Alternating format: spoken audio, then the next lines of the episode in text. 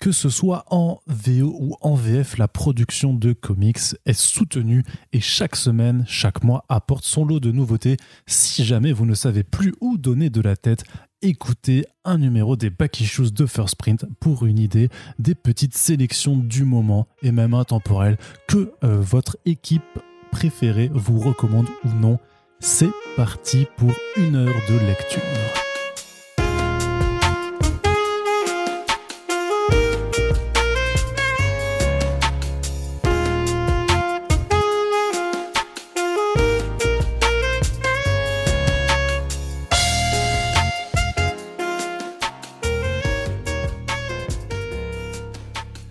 Donc on dit c'est parti pour une heure de lecture, mais en fait c'est plutôt parti pour une heure de podcast. hein. Bien, bien entendu, Corentin, bienvenue. Merci, bonjour. Tu vas bien? Bah oui. Ah bah c'est parfait. Bah, Voilà. du coup c'est un peu le meilleur lancement de ce podcast qu'on ait fait, j'ai envie de dire. Et Tout, toi Arnaud tout Ça est, va tout est fluide, mais ça va très bien, Ah, super, Corentin. Je, je suis content. Et vous Comment allez-vous? Exactement. Derrière vos écouteurs ou vos casques Ou C'est vos ça. enceintes ou... Non, c'est tout. Oui, et peut-être que vous avez répondu je vais bien à voix haute alors que tout le monde était autour de vous et que c'était un grand silence. Oui. Mais ce n'est pas grave, vous faites ce que vous voulez. Et euh, voilà, bah, c'est cool, Corentin. On va parler de comics aujourd'hui. C'est cool ça. hein. Du coup, c'est moins le moins bien lancement. Enfin, Oui. c'est- plus le meilleur Oh, on a lancement qu'on a fait. On a fait pire. On a, on a fait pire, mais on aurait pu faire mieux. où tu parlais comme ça, comme sur FIP, Oui, et t'as réussi à tenir 5 minutes avant de recommencer à parler vite. c'est vrai. Tu vas réessayer? Non, ça va. Non, c'est bon. Mais on, on- on est donc dans euh, un numéro de Back Issues euh, axé sur la VF pour vous parler un petit peu de sorties qui se sont faites là tout au long du mois de mars 2021. Mais on vous le rappelle à chaque fois, les Back Issues, ça s'écoute un peu n'importe quand.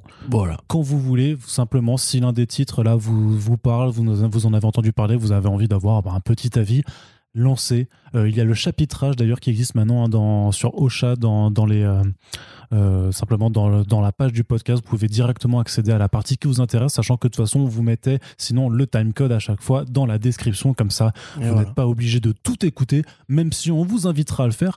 Pourquoi? Eh bien parce que dans ce numéro, il y a une petite surprise qui s'y glisse. Alors euh, voilà, on vous dit pas où et à quel moment, donc il faut l'écouter en entier si vous voulez savoir de quoi il s'agit. C'est quoi De quoi il s'agit? Ah bah je te le dis. Je sais pas. Ben, je sais que tu sais pas. Wow. C'est pour ça que je viens de m'en rappeler d'ailleurs. Et donc, euh, ben voilà. Et, euh, et voilà. Et de toute façon, de façon générale, on vous invite à être curieux. Donc, même si c'est des choses que vous n'avez pas envie de lire ou qui vous intéressent pas de prime abord, peut-être vous allez changer d'avis en écoutant après l'une de nos chroniques. Peut-être pas aussi, ça peut arriver. Euh, L'inconnu, c'est incroyable quand même, Corentin. Et euh, C'est très long comme lancement. hein. Ouais, c'est pas mal. J'ai envie de dire, euh, les gens sont là. Je veux dire, ils sont là. Ils se disent, je vais écouter un first print. Il faut que je me mette dans le bain. Un Donc, toubib à la main, Voilà, sur les genoux. vous vous représentez. On est tous les deux sur les canapes de, de la rédac, en- entre guillemets, pour vous causer comics avec une tasse de café, un cigario et, euh, et, euh, et Voilà, euh, déjà une bien. bouillotte pour ça. Corentin qui est un peu frileux. Les esclaves qui nous massent les épaules. Non, on a arrêté ça du coup. Ouais. On a arrêté. C'est à cause de vous, le Tipeee n'est pas assez élevé. C'est ça. D'ailleurs, c'est c'est- des, des employés. hein, Exactement, pas, pas pardon, des oui, non, esclaves. non. On, est contre ça, Corentin. Évidemment. Euh, a Uber. et du coup, hein, t'as dit quoi? Non, non, rien du tout. Corentin, Alors, qu'est-ce qui espèce de ville capitaliste. Aujourd'hui, on va commencer avec deux albums sortis chez Panini récemment.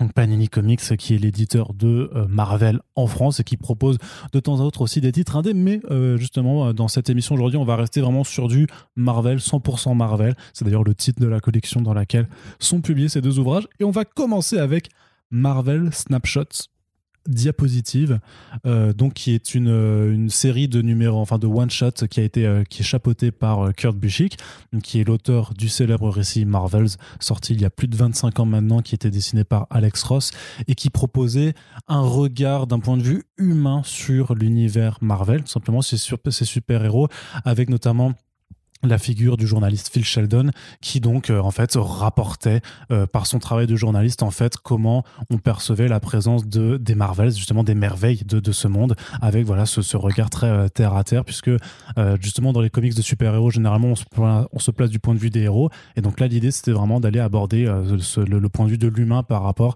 à ces entités qui malgré le côté on va dire, plus proche des, des êtres humains que Marvel. Marvel a toujours voulu euh, depuis les années 60 en fait avoir des héros dans lesquels on peut plus facilement s'identifier euh, en opposition à DC Comics qui où la stature déique euh, de, de, ces personnages est plus assumée.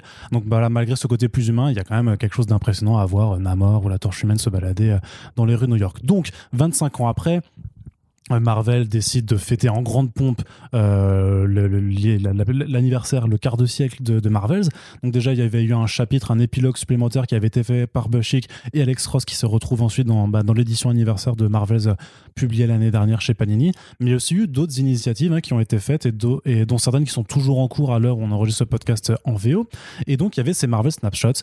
Et donc, le principe, c'est euh, Kurt Busiek chapeaute un ensemble de 8 équipes créatives qui vont faire donc 8 numéros euh, avec une pagination euh, étendue de 40 pages en, moyenne sur des personnages en voulant reprendre un petit peu cette initiative de placer voilà soit euh, le point de vue humain sur les personnages qui sont présentés dans chaque numéro ou alors même de s'intéresser à la partie humaine euh, des, euh, de ces personnages. Donc euh, il y a un petit peu d'entre-deux. Et donc il y a un premier tome sur deux qui est sorti. Ça s'appelle donc Diapositive et il y a dedans les numéros consacrés à Namor, le submariner, à, au Fantastic Four, mais plus particulièrement à la Torche Humaine, voilà, à Captain America et à Cyclope des X-Men. Corentin, que peux-tu me dire de cet album? Comment l'as-tu trouvé? Bah, je l'ai trouvé bien intéressant. Alors c'est vrai qu'effectivement Marvel fait un, fait, enfin, fait beaucoup d'efforts pour ramener un petit peu à la mode Kurt Busiek et Alex Ross, les deux séparément. Il y avait aussi eu euh, une préquelle à Marvel's X, notamment, qui était d'ailleurs un autre projet de Alex Ross qui date de, ces mêmes années-là, euh, qui avait été bombardé Marvel's X justement pour faire une sorte de lien entre justement ce côté euh, un jeune homme qui débarque au milieu des super-héros et tout. Et c'est vraiment en fait le propos de toute la, de toute la bibliographie de, de Busiek, puisque au-delà même de son travail chez Marvel, il a fait Astro City, dont le principe est de suivre euh, de mini-série en mini-série le point de vue d'un personnage dans une ville de super-héros à la métropolis. Euh, pareil pour Superman Identité secrète ou récemment Batman Créature, de la nuit. Voilà, Créature de la nuit, qui vont essayer de prendre ces personnages-là et de les ramener à un niveau plus plus commun, plus réaliste, plus humain, tout simplement. Tout à fait. Alors là, en l'occurrence, pour Snapshot, c'est plus Enfin, il y a un côté humain, effectivement, mais c'est plus une sorte de cartographie de l'Amérique, avec des grands moments de, de l'histoire des États-Unis, des grandes périodes, et aussi un propos méta sur la bande dessinée, puisque par exemple le numéro euh, sur Captain America, où en fait il n'est pas du tout lié spécifiquement à Captain America, c'est plus... Euh, alors c'est à la fois méta, parce que grosso modo ça dit qu'à l'époque, enfin pendant très longtemps, il n'y a pas eu de héros noirs chez Marvel, et donc ça met en abîme le côté, bah, dans le Bronx, euh, personne ne venait rendre la justice, et du coup les jeunes populations afro-américaines étaient, étaient laissées livrées à elles-mêmes. Alors du coup, ça, ça te met aussi une sorte d'allégorie par rapport aux, émeutes raciales qu'il y a pu avoir à ce moment-là avec la Mad Bombe. Et c'est aussi un hommage au Madcap Cap, euh, enfin au Madcap Captain America de Jack Kirby. Donc il y a, plein de trucs. Il y, a même un propos aussi sur euh, la façon dont les, les, personnes désemparées, enfin la, la, détresse sociale en fait, fait euh, pencher du côté obscur. Tu, quoi. peux plus facilement aller vers, vers les super méchants justement.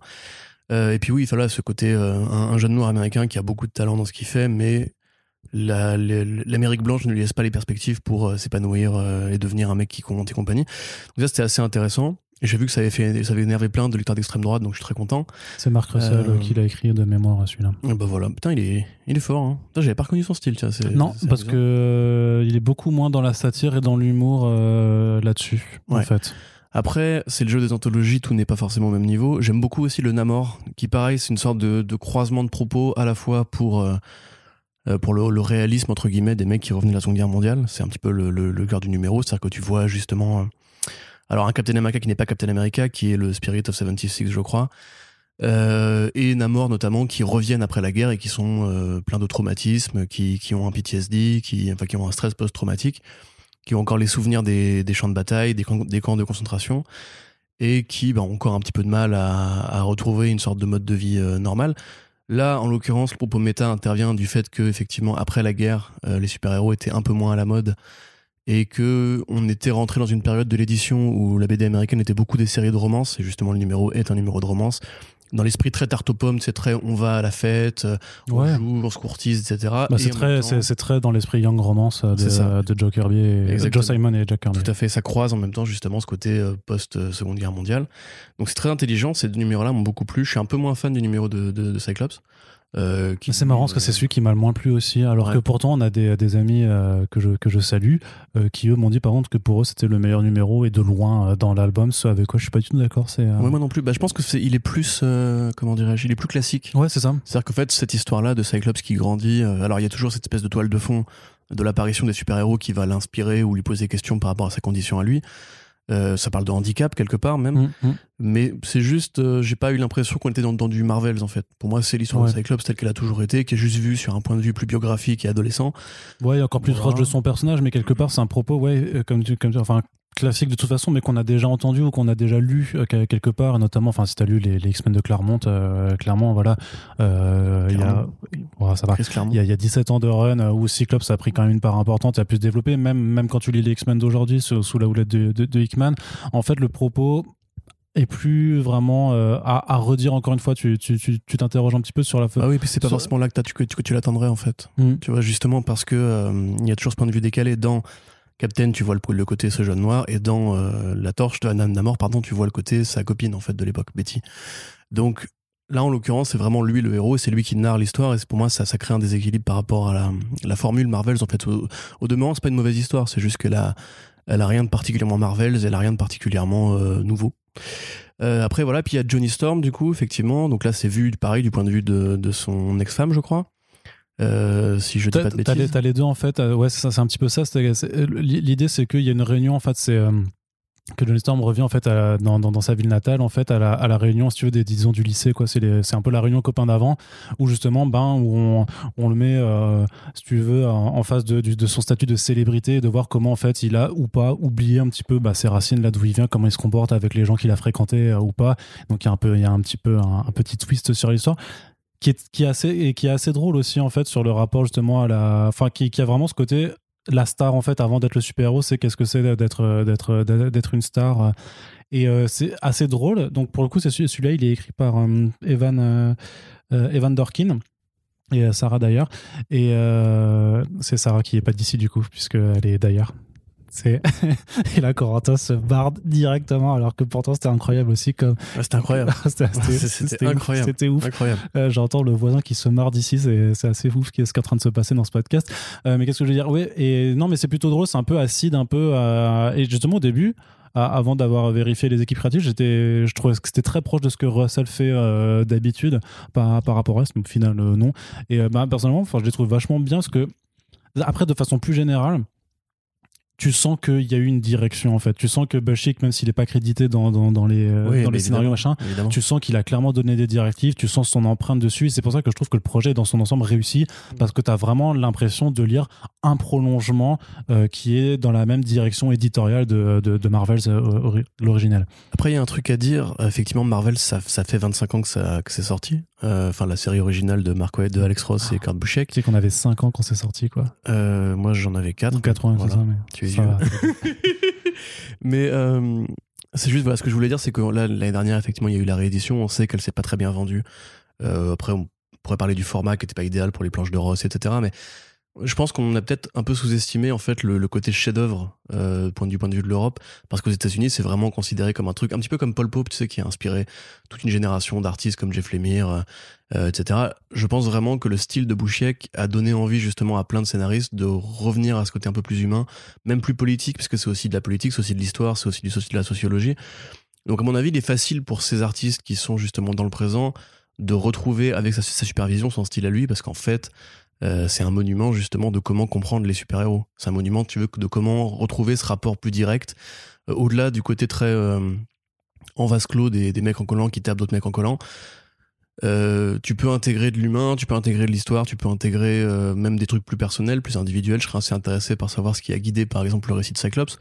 Même si je l'aime pas trop, c'est vrai que, enfin, je l'aime pas trop. Même si je trouve pas très original, c'est vrai que c'est intéressant d'avoir justement euh, un, Cyclope qui n'est pas dans les X-Men, qui est vraiment très à part et, et qui vit la, sa, vie d'adolescent un petit peu euh, à la marge.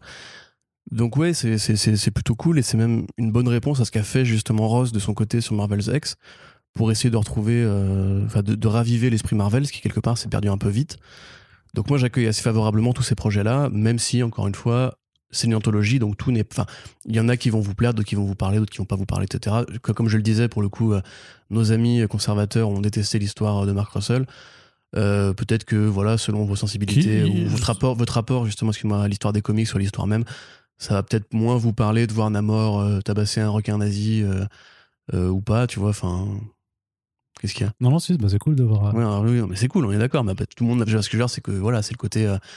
Euh, chaque histoire, comme elle est très humaine, justement, parlera selon les thèmes qui intéressent euh, le lectorat. Quoi. après, moi, ce que j'ai juste souligné, enfin, ce que, pour moi, c'était quand même une bonne découverte de base parce que t'avais quand même peur à la base, même si t'avais Kurt Busiek qui était officiellement crédité là-dessus, que, que, ça pouvait être juste vraiment le simple projet de commande où on essaie de capitaliser sur un truc qui a marché, il y a, un, truc qui est très bien, hein, bien en entendu, Marvel, c'est incroyable.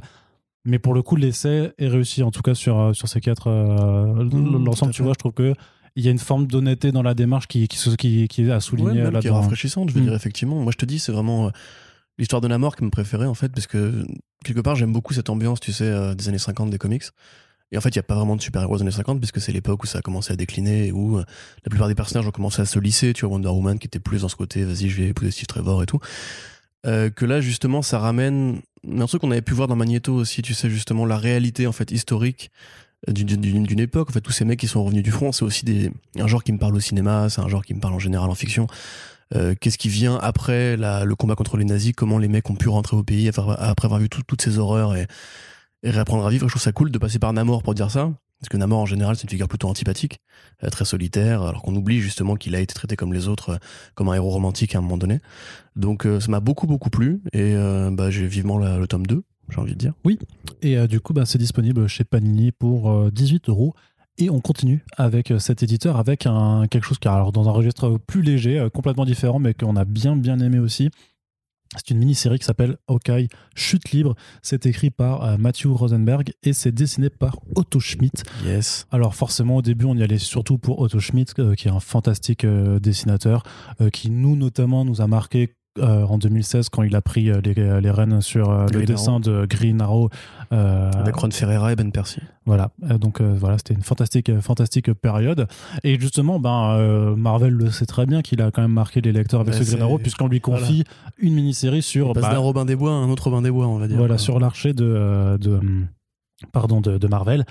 Et alors Mathieu Rosenberg, le, constat euh, est, plus mitigé, ça dépend un peu de ce qu'il a fait. On n'avait pas trop aimé son Punisher par exemple. Mais je, vais revenir tout à l'heure, mais je, pense qu'il y a un vrai, problème dans le, dans le rapport qu'entretient Rosenberg avec la violence.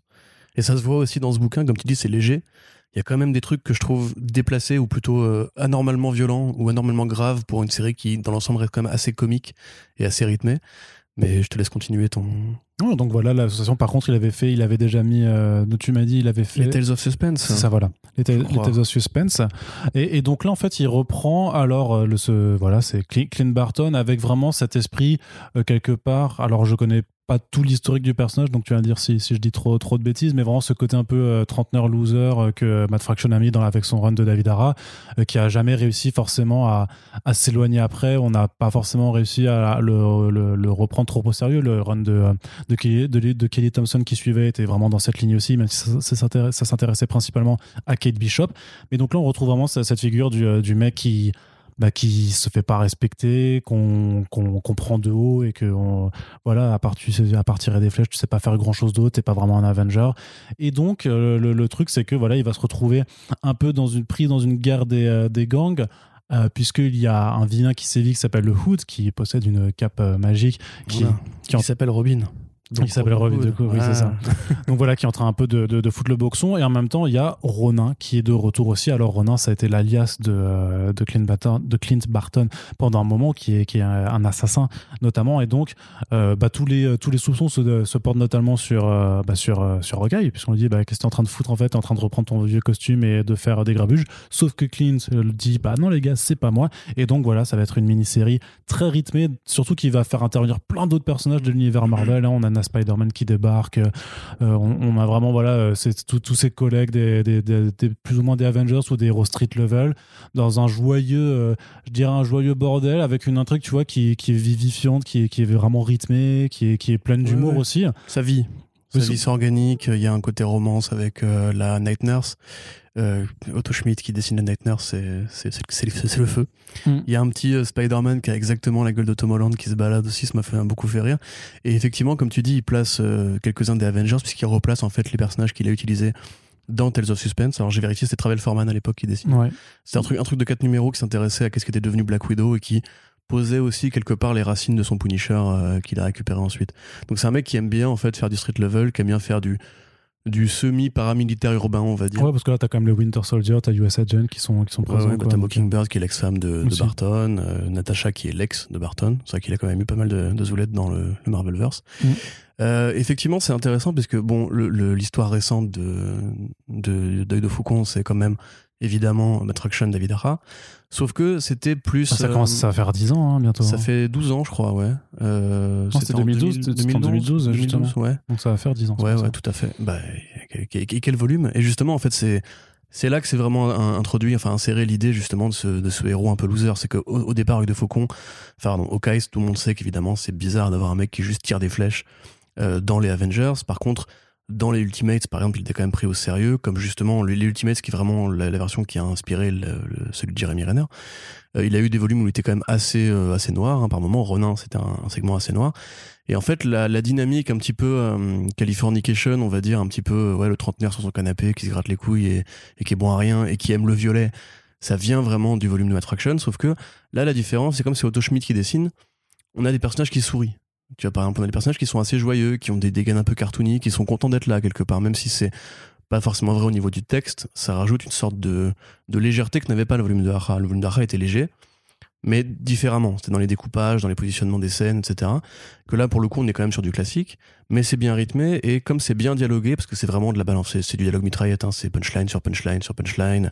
Et il est très fort pour ça, c'est ce qu'il a refait d'ailleurs récemment avec le Grifter. En fait, tu vois, Rosenberg, il a sa case qui est euh, les héros street level, un peu loser, un peu grande gueule, Avec des guns euh, et des avec trucs des qui- guns, des c'est ça, projectiles. voilà, quoi. et qui, Mhm. qui se sentent toujours très forts dans ce qu'ils font, mais qui savent au fond d'eux-mêmes que c'est un peu des brels en fait. Et donc là, ça marche plutôt bien parce que justement, euh, ça parle d'une sorte de glissement moral pour euh, pour Hawkeye qui fait un petit peu son euh, son road to perdition, enfin son euh, les sentiers de la perdition, puisqu'il veut à tout, à tout prix bloquer le hood, et donc il va s'attaquer à son porte-monnaie directement en allant attaquer les stakeouts et tout. Quitte à entraîner une escalade. Voilà, ça se passe en parallèle de, de l'arc de Daredevil, enfin de la longue période de Meilleur Fisk euh, sur Daredevil, sur Daredevil. Euh, donc c'est assez canon, c'est assez connexe. Il y a même des blagues par rapport au fait que Daredevil est vraiment aveugle et tout et que personne ne le sait, etc. Enfin c'est- c'était plutôt bien trouvé. Donc il y a plein de bonnes idées. Moi, si tu veux, vraiment, je me suis marré. Hein, je, je conseillerais de le lire. Et ceux qui ont lu, euh, ceux qui ont lu et aimé le volume de Matraction vont s'y retrouver. C'est vraiment cool. Ceux qui ont lu le Green Arrow de Percy vont adorer parce qu'évidemment c'est dans la même optique au niveau graphique. hein. c'est très dynamique, c'est des bonnes bastons et tout. C'est beau, quoi. C'est beau, Otto- c'est marrant, euh, c'est côté Han Solo qui, qui passe super bien et tout. Euh, par contre, voilà, moi j'ai quand même ce rapport par rapport à hum, la raison pour laquelle je n'aime pas le Punisher de Matthew Rosenberg, quelque part qui démarrait pas trop mal comme un polar noir et tout, c'est que t'as le Punisher qui arrive dans euh, un pays euh, du Moyen-Orient et qui zigouille des types pendant six numéros et qui zigouille et qui zigouille et qui zigouille. Alors ok, c'est le Punisher, mais pour le coup, il y a pas de réplique rigolote, tu vois. Que là, pour- là quand même, t'as une dynamique vraiment comique, c'est-à-dire que tous les personnages s'envoient des vannes, euh, personne peut se blairer, euh, c'est vraiment genre ah t'as fait ça, t'as fait ça, mais t'es un gros nul et tout. Et, et des fois t'as des occurrences de violence, mais que je trouve vraiment disproportionnées. Alors c'est pour nourrir le récit parce qu'il y a vraiment un sous-texte par rapport à ce côté Robin des Bois en fait. Tu vois, c'est qu'il prend aux riches, donc il prend aux hood entre guillemets, pour donner aux pauvres, pour essayer de financer des programmes sociaux, etc. Et ça te montre justement une sorte de glissade vers le côté, puni- le côté Punisher, tu vois, c'est le côté. euh, il a compris que c'est pas juste en tabassant des types que tu, que tu peux sauver le monde, il faut aussi, euh, il faut aussi bah, s'impliquer entre guillemets euh, Mm. moralement dans ce que tu fais. Un peu se salir les mains. C'est ça, un peu se salir les mains. Et la fin, quelque part, est un peu euh, insatisfaisante dans cette perspective-là, parce que ça finit sur une lettre ouverte, entre guillemets. Euh, voilà pour le mec qui passera après moi, là où je laisse Hawkeye. Vous voyez qu'il est un peu abîmé, donc démerdez-vous, entre guillemets. Mhm. Mais sinon, après, le reste du volume, c'est vraiment un super bon divertissement. euh, c'est super bien écrit. C'est un bon, c'est un bon complément, oui, au volume de Fraction. Ouais. Euh, quelque part, qui avait déjà justement eu le complément de Jeff Lemire qui revenait plus sur la partie grise un petit peu. Sur la partie, c'est quoi le drame de la vie de Hawkeye C'est qu'il n'est pas foutu d'assumer ses responsabilités. Que là, pour le coup, on revient à ce problème-là, mais on trouve une solution en mode, il va se radicaliser. Il, il va agir pour de vrai, il va faire de la justice sociale, il va faire de la justice proactive. Il va corrompre, il va se corrompre lui-même entre guillemets, et du coup bah ça marche bien au niveau thématique, ça marche bien au niveau du dessin, c'est super beau. Euh, Il y a vraiment des super bonnes idées, notamment bah, tu vois il reprend une, une idée de David Arra qui est quand on voit Hawkeye tout à poil, t'as une petite tête de Hawkeye avec son masque normal qui, masque la bite, tu vois. Ça c'est un truc qui lui a repris. Euh, encore une fois, voilà, Schmidt, c'est c'est une brute. Euh, C'était vraiment, un peu, je dirais pas que c'est un coup de cœur, mais en tout cas, c'est une très bonne histoire de Marvel. Et c'est vrai que c'est rare de, comme Tales of Suspense, pardon, ma, ma voix s'éraille. Comme Tales of Suspense, en fait, ces petits récits autocontenus qui font espionnage, qui font buddy movie et tout. C'est ça qu'on aime, en fait, tu vois, chez Mm. Marvel. C'est moi, c'est là que je vois le côté héros humain, en fait, plus que le côté euh, euh, héros humain. C'est pas forcément les drames à la con de ah, il a fait il a fait ça. Là, c'est plus le côté c'est marrant, mais en même temps, c'est un petit propos. Tu vois, et puis bah, c'est pareil, le côté, bah, le héros Robin des Bois qui affronte un mec qui se fait appeler Robin et qui a une capuche. euh, Il y a des, quand même un petit sous-texte qui est pas dégueu, etc. Donc, euh, Voilà. bien ça. Non, non, une bonne lecture. Une bonne lecture. Euh, Merci. Arnaud de rebondir sur ce que je dis. euh, Ouais, mais avec- après, avec c'était- ton adresse. Ah, tu passes déjà 8 minutes dessus, donc euh, je je je vais pas forcément dire quelque chose de plus pertinent que, que ce que tu as déjà dit euh, là-dessus. Mais c'est vraiment Allez, ce qui. euh, non, mais c'est vraiment ce, qui, ce, que, ce que je trouve cool par rapport à tout ce que produit Marvel, tu vois. Et du coup, bah, tout ce que toi publies aussi, Panini, par, par extension.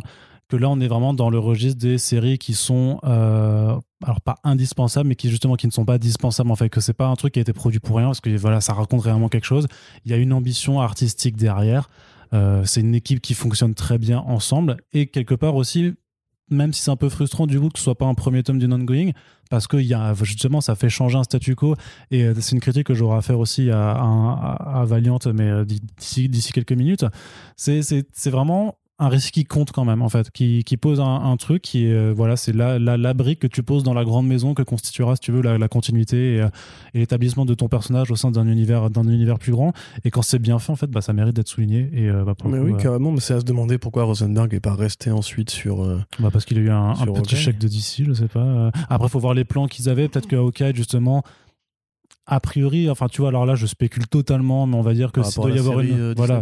J'imagine que s'il doit y avoir une ongoing et que justement, si, euh, si euh, Clint doit plus ou moins se corrompre ou je sais pas quoi, qu'ils feront une, une série, une mini-série plus tard avec Kate Bishop dedans qui reviendra pour lui secouer un petit peu le, le- la tête et lui dire mec, déconne pas, quoi. Mais c'est paradoxal justement parce que je réfléchissais à ce côté, il y a cette case justement où il dessine Spider-Man comme Tom Holland.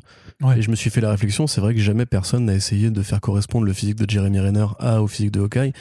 Et quelque part, justement, ils font free fall alors que. Et parce que ça passe- parce que- même- Parce que, je, je- enfin, je te, Vas-y. je te coupe, mais parce que juste le personnage correspond pas, en fait. Et voilà, c'est ça. Parce que là, on a le trentenaire des abusés, alors que l'autre, c'est un père de famille. Oui. euh, qui Et a en VO, c'est pareil, Trifol a eu un très bon accueil, enfin, Chute Libre a eu un très bon accueil.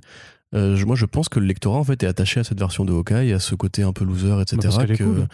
Et on puis n'a pas voilà, envie d'avoir. enfin, c'est un des rares trucs cultes de Marvel ces dix dernières années. Quelque part, ils ont envie de continuer à pousser ça. Moi, je me dis, occupez le terrain et arrêtez d'essayer justement de vous. ben, ne vous alignez pas justement sur le Hawkeye de Marvel Studios parce que. euh, voilà, Kate Bishop, a priori, ce, ce sera la même. que- quelque Euh, part, tu, peux, quand tu peux quand même déjà percevoir que le fait de, de faire revenir l'idée du Ronin et tout ça était euh, plus ou moins euh, fait pour coller avec le fait qu'il reprenait aussi Stalias pendant euh, Endgame, tu vois.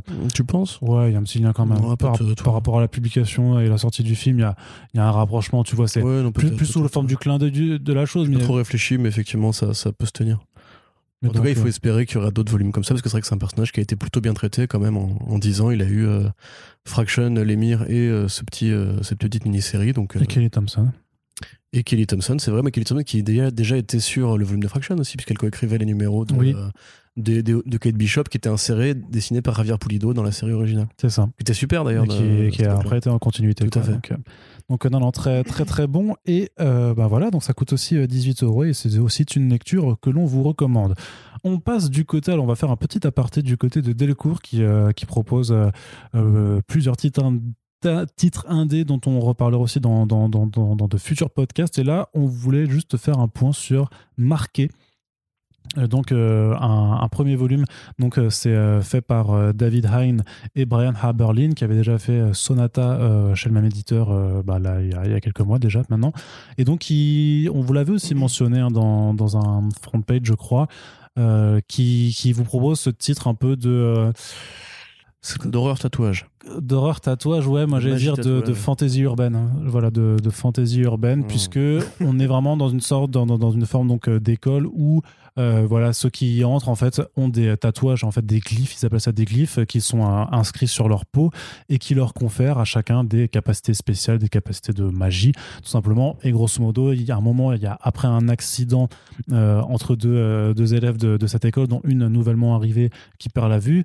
Il y a l'autre euh, qui se fait virer et qui va être embrigadé par euh, le gouvernement américain qui, bien entendu, euh, connaît l'existence de ces personnes, a des euh, vues de militaires, mili- enfin militaires, ouais, sur sur ces personnages-là, et donc va y avoir des embrouilles à base de, de guerre entre du coup le, le- cette personne qui va être recrutée par le gouvernement américain, enfin les, les services secrets américains et ceux qui sont encore dans l'école, marqués contre marqués.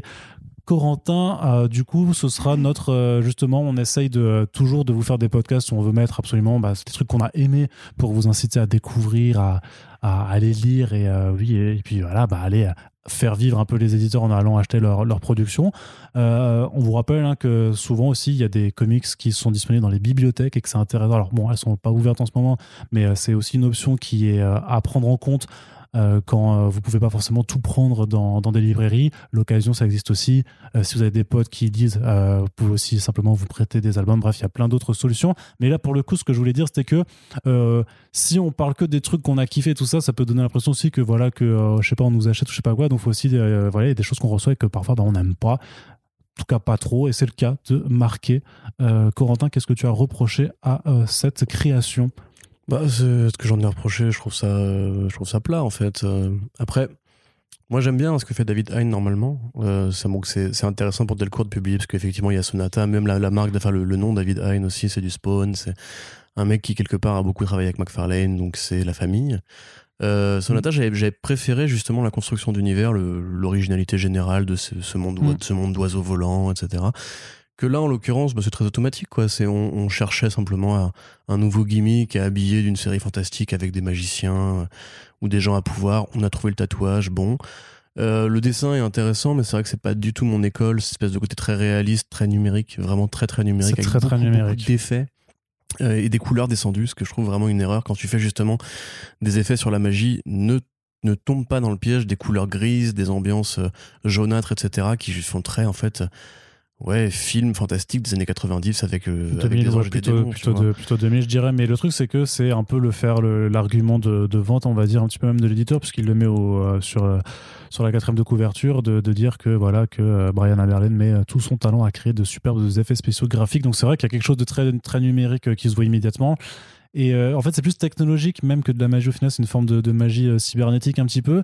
Mais alors, on peut apprécier ou pas. Je t'avoue que moi aussi, ça m'a décontenancé. Mais surtout qu'en fait, quand tu regardes euh, les- les- l'ensemble des chapitres et où ça se déroule, tu as l'impression que c'est dans deux lieux, en fait, qu'il y a, il y a- que l'unité de lieu, en fait, elle est, elle est presque uniforme. C'est-à-dire que ce soit dans un bâtiment des services secrets ou dans l'école en question, ben, en fait, c'est toujours un bâtiment où il fait sombre et c'est gris.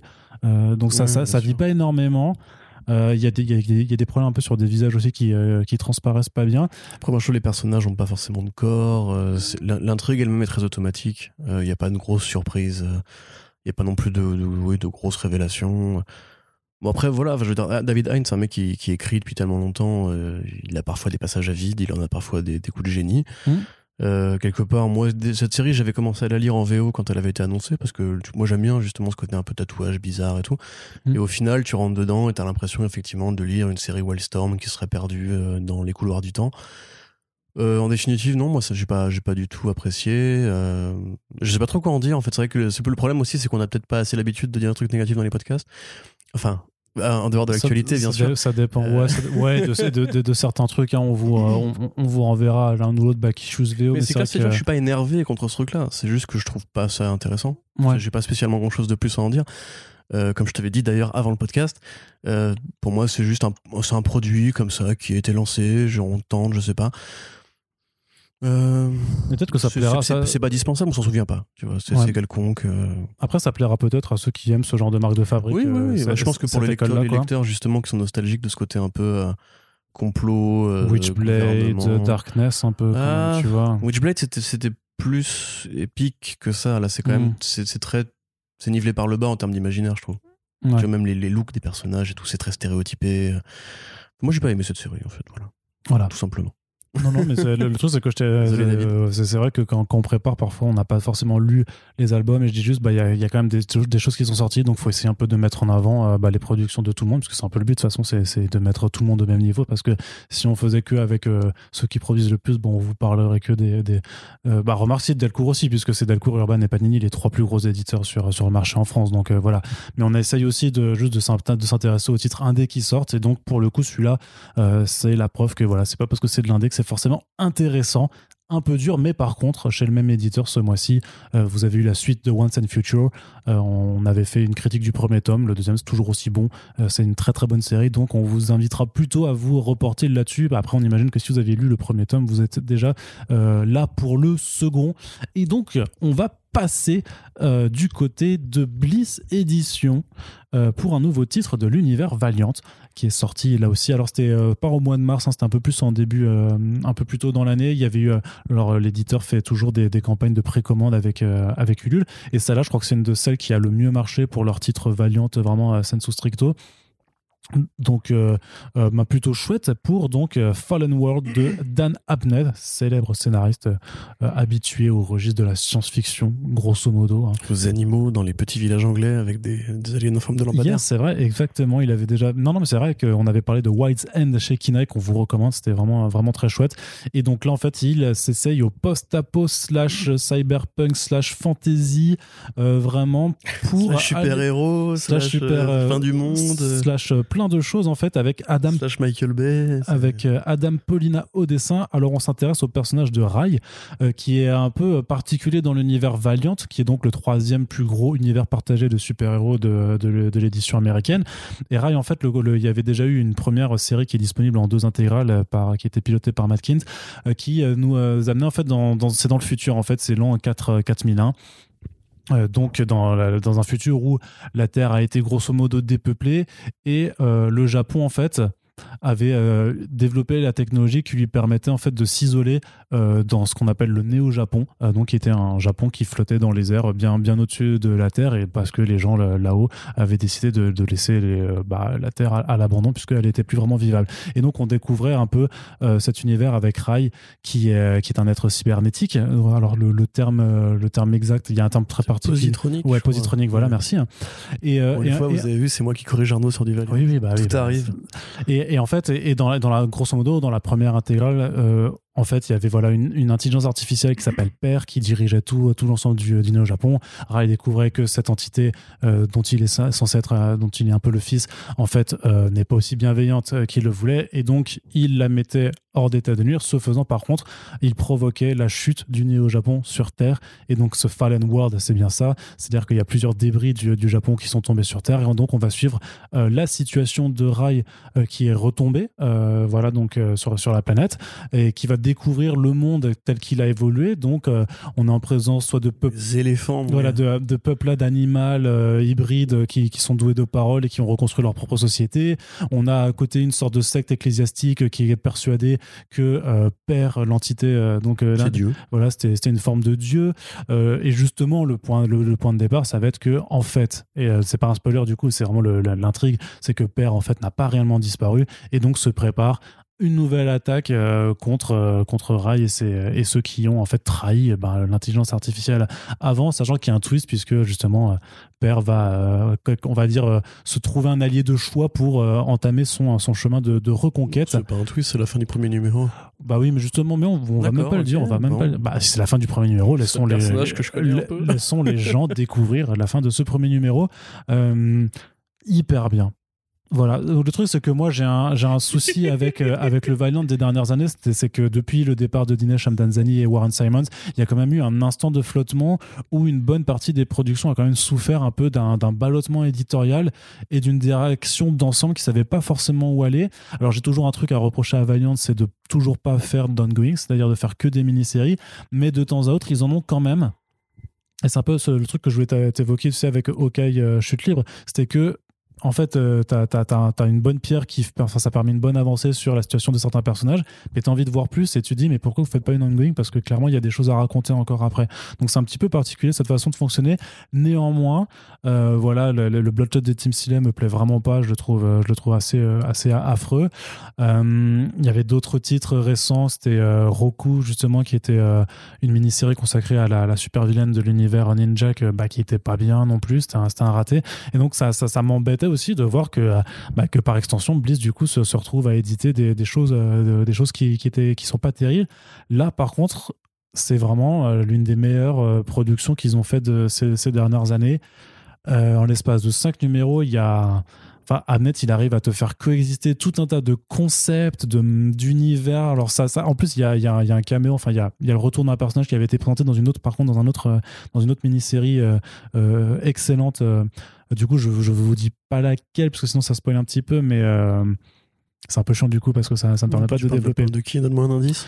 De, de, de, d'un personnage féminin qui apparaît, mais que du coup. Euh, non, non, pas en, pas en vert, non, non, ça c'est. En gris. Euh, gris et bleu. Avec. Euh, et du coup, c'est, je, je, ne peux pas le dire, mais tu, tu, tu, vois. Donc voilà, donc ça permet de, de refaire du lien avec. Voilà, il y, a des liens avec d'autres thématiques qui ont été déjà développées pour ce qui, ce qui vraiment concerne le futur, le futur Valiant. Donc voilà, c'est hyper riche visuellement et ça fonctionne bien, euh, que ce soit dans l'aspect de fantasy, dans l'aspect plus euh, cyberpunk, électronique, machin, mais même avec ces, histoires d'églises et de, de, sectes religieuses, en fait, ça, ça rend. Il y a même des, enfin, il y a des références justement encore à la guerre des mondes avec certains robots géants qui apparaissent à un moment. Il y a du château dans le ciel, mon gars, c'est un truc de malade, c'est trop, trop, c'est vraiment ouf. Et voilà, et Paulina, graphiquement. Il y a du Elephant Man. Il est, euh, il est incroyable aussi. Il arrive à te faire ça, à te faire vivre tout ce petit monde. donc voilà, c'est prenant dans les thématiques, c'est super, c'est très intéressant de voir ce rapport. Après, c'est des thématiques qui sont, on va dire, que tu retrouves facilement dans les récits post-apocalyptiques, dans, dans, les, dans les trucs dans, dans le futur et tout ça mais c'est bien. Moi, je demande juste à ce que l'univers soit bien foutu et que l'histoire soit intéressante et que là, surtout, il y a du propos. C'est assez dense. Ça permet de développer vraiment pas mal d'aspects sur les personnages. Euh, à l'inverse, justement, de Roku ou de la, ou de la guerrière oubliée, enfin, The Forgotten Queen, qui, qui allait pas assez loin, qui creusait un peu à peine la surface des, choses. Là, vraiment, ça raconte quelque chose. Et euh, bah voilà, un vrai petit coup de cœur pour, euh, pour ce tome de Valiant. Et en plus, ça peut se lire, franchement, même si vous n'avez pas lu Rai avant, ça s'aborde quand même. En fait, tu comprends rapidement ce qui s'est passé avant tu peux euh, restituer tout ça. Euh, et euh, même si tu connais pas tous les personnages, tu captes de quoi ça parle. Et puis la preuve, c'est que Corentin l'a lu, alors qu'il a quasiment jamais lu de Valiant avant. Et donc, qu'est-ce que tu en as pensé, toi? C'est dur, j'ai lu Valiant. Tu aussi dithyrambique que moi ou pas? Bah, Peut-être moins parce que tu n'as pas été déçu par les. pas les clés de compréhension que puis le rapport comparatif effectivement que toi t'entretiens avec cet univers. je ne sais, sais pas si j'ai été aussi emballé, mais ouais, c'est c'était intéressant parce que justement moi je rentre dedans euh, c'est assez explicatif, mine de rien. Enfin, tu comprends, tu, tu situes assez vite qui est qui, est qui où est quand, etc. Et justement, enfin, Ahmed, il est fort parce qu'il arrive à te faire de l'exposition qui n'a pas l'air d'être de l'exposition. Tu vois, je pense par exemple au moment où, euh, du coup, ta père qui, euh, qui voit le, le, gamin, là, tu sais, le gamin Android. et du coup, tu sais, ils se parlent, mais comme ils sont pas vus depuis longtemps, ils se posent des questions et du coup, ils s'expliquent mutuellement la situation et donc t'es pas perdu. Tu dis, ah ouais, ok, d'accord, donc ça, ça marche comme ça et tout. Euh, c'est vraiment le côté art science, moi, que je retiens, c'est ce côté vraiment. Euh, ça, fait saga, euh, un petit peu comme Earth 2 à l'époque, tu sais, sur, au début des New 52, où t'as l'impression de voir un monde entier en mouvement dans une seule série. Tu vois, où t'as plein de points de vue différents, statu quo qui change beaucoup, des factions, des batailles. C'est assez généreux en baston d'ailleurs. Ouais, ouais. Euh, c'est ouais, c'est généreux. Euh, pardon. Non, mais, mais c'est ce qu'il faut. Il faut de la générosité. Mais, je suis pas en train de dire le contraire. Bah c'est ta réaction qui m'a fait rire, c'est tout. Ah ouais. Donc ouais, ça c'est généreux en baston. C'est euh, plutôt bien conceptualisé. J'ai quelques problèmes de design, euh, notamment bah, la, le, costume de père par exemple qui non, qui est pas. Je, je pense, je pense qu'on aurait pu aller plus loin vu justement l'habitacle qu'il occupe, on va dire. Mais euh, non, après le, le rail m'intéresse. Euh, J'étais un peu perdu par moment par-ci par-là, mais c'est vrai que le, dessin de Paulina est super agréable. Et puis ouais, voilà, enfin c'est le côté vraiment, c'est un blockbuster euh, intelligent, on va dire. C'est que vraiment t'as cette bataille finale, mais qui est pas, mais qui est pas en plus qui a pas été publié comme un event ou un blockbuster à tout ça. Ça a été vraiment, mais. Euh, Et puis voilà, puis maintenant que je commence un peu à saisir l'univers Valiant, tu vois le Eternal Warrior qui se balade, t'es là, moi jamais oui, c'est normal qu'il soit encore là puisqu'il est, il, meurt pas de vieillesse. Euh, tu vois machin, tu vois bidule, tu dis ah ok d'accord, donc ça c'est les psioniques, enfin c'est les euh, du coup les, les, positroniques et tout. Donc ouais non c'est super intéressant à, lire pour un néophyte comme moi justement, ça, ça peut donner envie si tu veux de, raccrocher les wagons. Et puis ouais, enfin Abnett il est fort quoi. Je veux dire, c'est vrai que c'est assez difficile de, de marier autant de concepts euh, sans que ça ait l'air et trop bizarre et indigeste, etc. Et au final, ça passe tout seul, comme justement Mm. une. T'as l'impression de voir un petit peu les Avengers Infinity War justement de euh, de Valiant entre guillemets. Sauf que moi, j'aurais pas vu les films précédents et j'arrive quand même à rentrer dedans et à tout comprendre. Donc c'est Mm. c'est bien fait quoi. Voilà, Voilà. donc euh, très très bonne lecture et euh, bah, on vous invitera à plonger. Franchement, le- en plus, l'avantage de l'univers, euh, enfin de la partie rail, du coup, dans, dans, dans ce contexte-là, c'est que vu que c'est vraiment très dans le futur, ça peut se lire de façon assez déconnectée de tout l'ensemble du reste, sachant que euh, l'avantage, en fait, en tout cas, c'était un peu un, discours, euh, notamment quand Bliss s'était lancé en, France il y, a, bientôt 5 ans, hein, du coup, c'était en 2016. Euh, c'est que c'était un univers qui s'était rebooté en 2012 et donc tu n'avais pas une, énorme continuité, donc c'était super accessible. Maintenant, on arrive bientôt proche des 10 ans. Mine de rien, il y a quand même eu pas mal de publications, donc euh, le côté c'est hyper accessible, quel que soit le titre, est un petit peu moins vrai, puisque tu as quand même maintenant des, bah, une continuité qui s'est un petit peu installée. Mais avec cette partie futuriste, vu que c'est un peu déconnecté du reste et tout, c'est vraiment, tu as les deux tomes de rail, plus euh, du coup Oui, le, mais parce que le Fallen World. c'est pas connecté à la- l'actualité statu quoesque de. Enfin, c'est Bah, statu quo du futur, du, Du coup. futur, il, y a, il y a ouais. vraiment une timeline euh, 4 4001, 4002 euh, AD là, qui, qui coexiste un petit peu dans, dans, son, dans, dans son monde. Alors Mhm. après, tu as des récits qui s'y qui s'y greffent, euh, comme, euh, comme, un- comme un- une mini-série qui s'appelle War Mother, par exemple, mais parfois c'était même Divinity qui pouvait faire. Tu avais même un event qui s'appelait Book of Death euh, qui, qui exposait en fait le, le futur de, vraiment euh, désastreux de l'univers Valiant. Donc on y revient de temps à autre en fait. C'est vraiment une timeline qui existe à côté, et mais qui peut se savourer par elle-même sans que tu aies besoin forcément d'aller regarder. Euh, voilà, t'as pas besoin de lire les séries Le Guerrier Éternel pour comprendre euh, le Guerrier Éternel. Tu le vois là, tu vois ce qu'il fait, tu, tu captes ce qu'il fait. Oui, oui. T'as pas besoin de savoir ce qu'il a fait vu- avant. J'ai vu le film, euh, Mm. le film qu'ils avaient fait sur YouTube là, Ninja versus the Va- Va- Valiant qui est très Universe. bien pour découvrir qui sont les personnages Valiant, je trouve. Ouais, c'était pas mal. Parce que pour le coup, j'ai reconnu directement. C'est genre, ah bah oui, c'est lui, c'est vrai qu'il est mortel. Oui. Du coup, c'est logique qu'il soit encore là à ce moment-là. Et c'est un vois. guerrier du coup. Voilà, par contre, ils, ils ont une obsession chez Valiant pour les personnages blancs avec des ronds rouges quand même. Parce que tu vois, Rai, c'est c'est la même design que Bloodshot en fait, sauf qu'il est à côté japonais en plus. Ouais, mais vu que c'est le futur et que c'est une unité de combat machin, enfin, tu, Ouais. tu- C'est forcément, tous a- des- ils a sont tous calqués sur ce modèle-là. quoi, bah, y a non, mais il y a une filiation un petit peu dans, dans le design. Quoi. Ouais. Faudrait, Parce que du coup, je, au début, je connaissais pas qui, je vois pas qui était Rai en fait, donc je commence, je me dis, bah tiens, c'est Bloodshot. Faut- mais ça. faut que je relise parce que ça, ça, ça faut que je re- que, parce que moi j'ai plus du tout Rai en, en- en tête, mais faut, je pense que le- c'est pas innocent, enfin c'est pas un hasard s'ils ont euh, une apparence euh, qui, qui se qui se Ils ont un ressemble. bail avec le Japon quand même chez Valiant, non? Avec Toyo Harada, avec euh, New Japan et tout. euh, Mm, Le néo Japon. Ouais. Bah c'est ouais. leur truc à eux. Bah ça, ça oui, mais c'est un, aspect qui, est- qui a le mérite d'être développé où c'est pas justement un univers qui sera complètement américano-centré aussi. Tu vois, Bah, c'est- quelque chose hein, juste. Puis c'est fascinant. je- Enfin, je ce, fois, concept hein. de Japon flottant et tout ça, en fait, faut, faut, faut, faut replonger dans, dans Rai aussi. quoi. C'est c'est vraiment une, une bête d'idée, quoi, en fait. euh, donc, Oui, euh, puis il y a un propos sur la révolution, tu vois. C'est est-ce que c'est- est-ce qu'il vaut mieux Enfin, tu sais, il y a ce débat des populations. Ouais, de en ouf. mode, Mm. Est-ce que c'est bien en fait d'obéir à un dictateur si entre guillemets il te fournit euh, la bouffe Ouais, et, logis Il y a quand même des répliques qui sont très axées euh, actualité, parce que tu as même aussi euh, un truc du genre, euh, justement par rapport à cette église qui essaie un peu d'imposer son, son mode de vie, où tu as un de ces prêcheurs qui vient vers la, dir- la, la dirigeante qui lui dit Ouais, mais laissez-nous exprimer notre parole et tout, vous êtes contre la liberté d'expression. Et elle fait Non, c'est pas ça, mais quand je veux dire que votre église, elle, elle est, elle est, enfin, elle l'a pas trop autorisé quand Ah elle oui, régnait, oui, tu oui, vois où tu vois très bien ce, ce, enfin, ce discours très actuel qui est de, de ouais, faudrait donner euh, libre coup de voix à tout le monde, sauf qu'en fait, non, c'est pareil. Oui, aussi quand Rai doit, doit trancher un débat entre les positroniques et les humains en disant mais moi je suis à moitié les deux donc euh, je suis neutre et les humains qui font ouais mais t'es pas no- dans notre camp tu, tu favorises les minorités entre guillemets et tout donc euh, non mais on sent qu'il y a des petits sous-textes euh, Bah, clairement, De bonne non, facture. euh, clairement sur, sur certaines voix, justement, qui disent euh, vous nous empêchez de parler liberté d'expression, alors que si c'était ces personnes-là au pouvoir, bah, justement, il n'y en aurait plus. Donc, c'est c'est pas innocent non plus, ce, ce genre de petits détails par rapport forcément au contexte. Euh, bah, tu sais qu'il y a une proposition de loi là qui va être passée en France euh, pour, inter- pour pénaliser l'usage de l'écriture inclusive. Ah bon? Et si t'es prof tu peux prendre 3 mois de prison.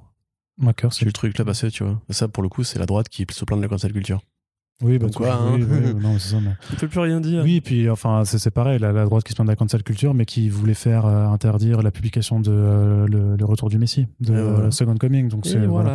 En fait, il y y y a un vrai. re- il y a un- C'est vrai que faudra, ce sera un truc intéressant pour un, pour un autre podcast, mais de, de voir qu'en fait, que euh, la droite l'a pratiqué avant, enfin, enfin pas la, la droite, mais que les conservateurs, enfin qu'il y a déjà une pratique de la culture quand ceux qui voulaient faire interdire des bouquins parce que euh, ils allaient à l'encontre de principes religieux à l'époque, c'était déjà une forme de cancel C'est ceux qui culture. veulent faire vois, interdire les euh, études sur le colonialisme. euh, ouais, J'ai non, envie de c'est- te dire. Après, c'est pas, c'est pas le sujet de, de, de ce podcast. Il faudra, faudra en parler avec des, des gens bien Oui, oui, oui. formés sur le sujet. pour le petit. euh, voilà. Le petit lia- laïus. Mais donc voilà, Fallen World, c'est de la bombe. C'est chez Bliss et c'est euh, vendu donc à 17,50€ et ça vaut largement le coup.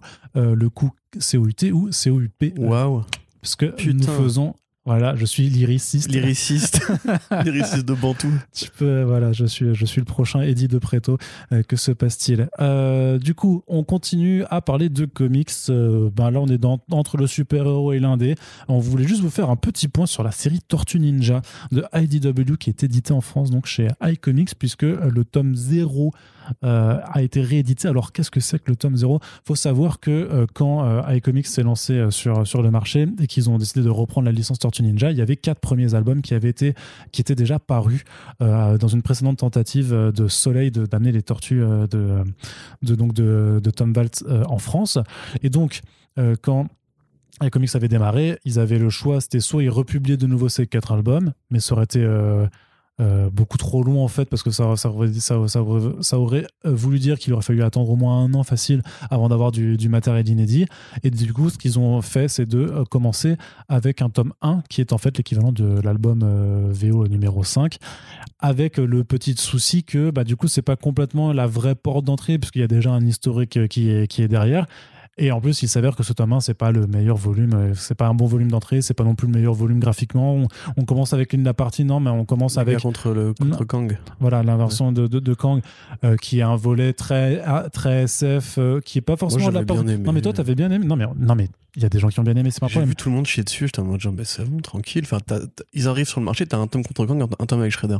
Avec le Shredder. Oui, oui, mais voilà. logique. Oui, vois, oui, mais bien sûr, mais, mais le truc, c'est que c'est pas, laisse-moi finir, c'est pas la partie la plus accessible de l'univers Tortue Ninja quand, euh. Mais c'est vrai que moi j'avais lu vois. ce qui a été fait avant aussi. donc, Voilà. euh, Et donc, euh, il y avait du coup, depuis, euh, de- depuis quelques temps, un petit peu cette, cet adage un peu bizarre avec les tortues de iComics, c'était de dire commencer par le tome 2, tu vois.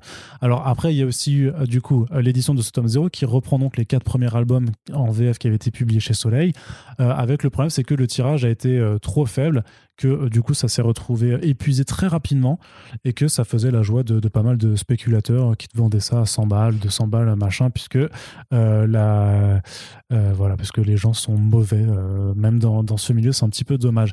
Et donc, la réédition arrive, c'est qui nous permet juste de refaire un topo dessus. Donc voilà, donc ça reprend donc les quatre premiers, les quatre premiers albums, donc avec Tom qui va vraiment en l'espace de, de 16 chapitres vraiment en fait euh, réétablir ben, l'origine story des, euh, des Tortues Ninja en mêlant à, la fois ben, le côté euh, des mutanimaux avec donc ces, animaux qui qui au contact d'un- liquide mutagène en fait vont euh, voilà vont grandir être doués de parole et euh, avoir cette forme humanoïde mais aussi avec tout l'esprit mythologique puisque euh, vous n'êtes pas sans savoir que voilà que les Tortues Ninja et, donc Maître Splinter là sont en fait les réincarnations d'un samouraï japonais qui faisait partie du clan Foot et qui s'est rebellé contre le, chef de ce clan il y a des siècles Yamato Yoshi Orokusaki. J'arrive jamais à, rappeler- à me rappeler exactement Ouais, comment il s'appelle, c'est pour ça. Et, et donc, qui s'est fait assassiner ainsi que ses quatre fils euh, voilà, par, euh, par Orokusaki, et donc qui se réincarne et se rend compte que euh, Orokusaki est toujours vivant, qu'il se fait appeler Shredder euh, dans New York et qu'il a des plans de conquête de la ville. Donc, on a en fait un, un- vraiment un ensemble de, de, de, de quatre, euh, voilà, de, de, de 16 chapitres qui permet d'aborder tous les aspects un petit peu de ce que va être un peu le run de Tom Waltz euh, avec euh, les différents segments qui font euh, cette mythologie des Tortues Ninja avec donc les, les, les, mutanimaux avec Hob notamment ce, ce Black Sad qui, a mal, qui a mal tourné avec avec C'est le meilleur, lui. voilà, il est trop fort.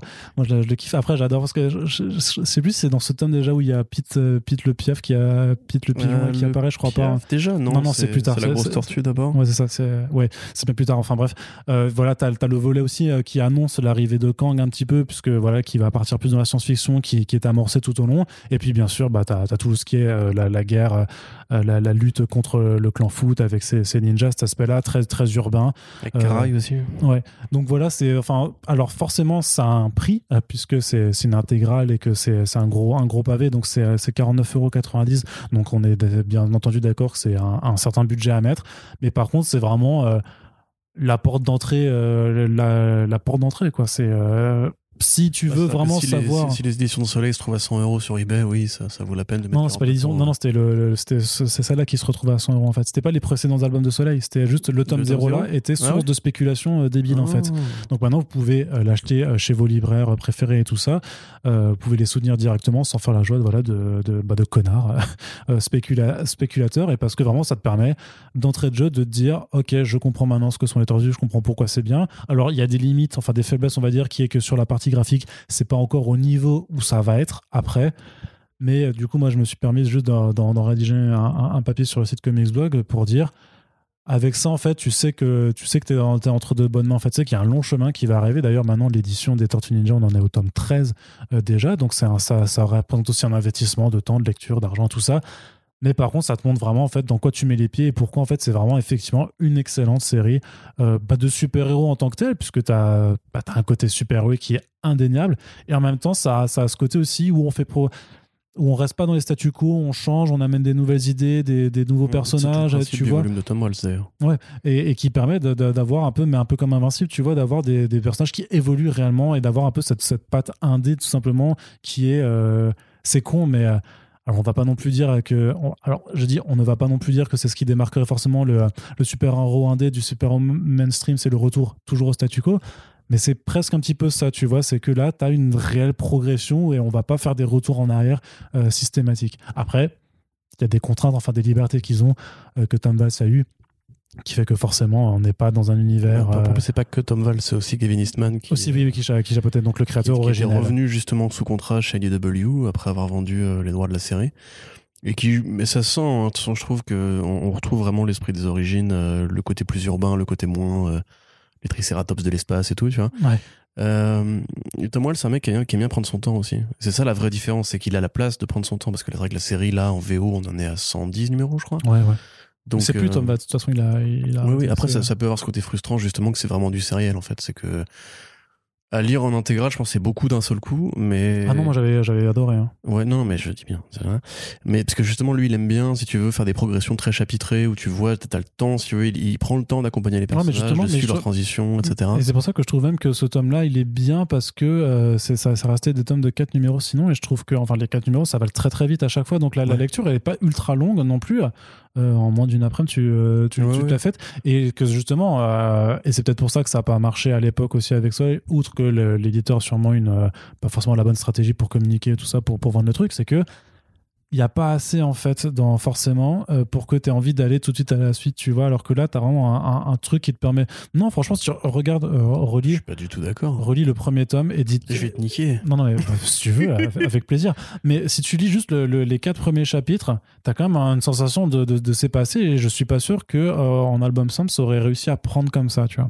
Bah, je suis pas d'accord avec toi. Ah bah, ça, ça tombe bien bah, pour une fois qu'on n'est pas d'accord. Non, moi je pense que justement la force du style du style Tom Waltz, c'est le côté Patch Turner, c'est le côté. euh, En fait, c'est di- c'est difficile à décrire. C'est pour ça que moi d'ailleurs j'ai un peu arrêté d'écrire des critiques de Tortue Ninja parce que je trouve peu de choses à, dire sur ce que sur ce qui a déjà été dit sur lui. En fait, c'est très évident en fait le style de Tom Waltz. Tu vois, c'est il prend ces personnages là au sérieux.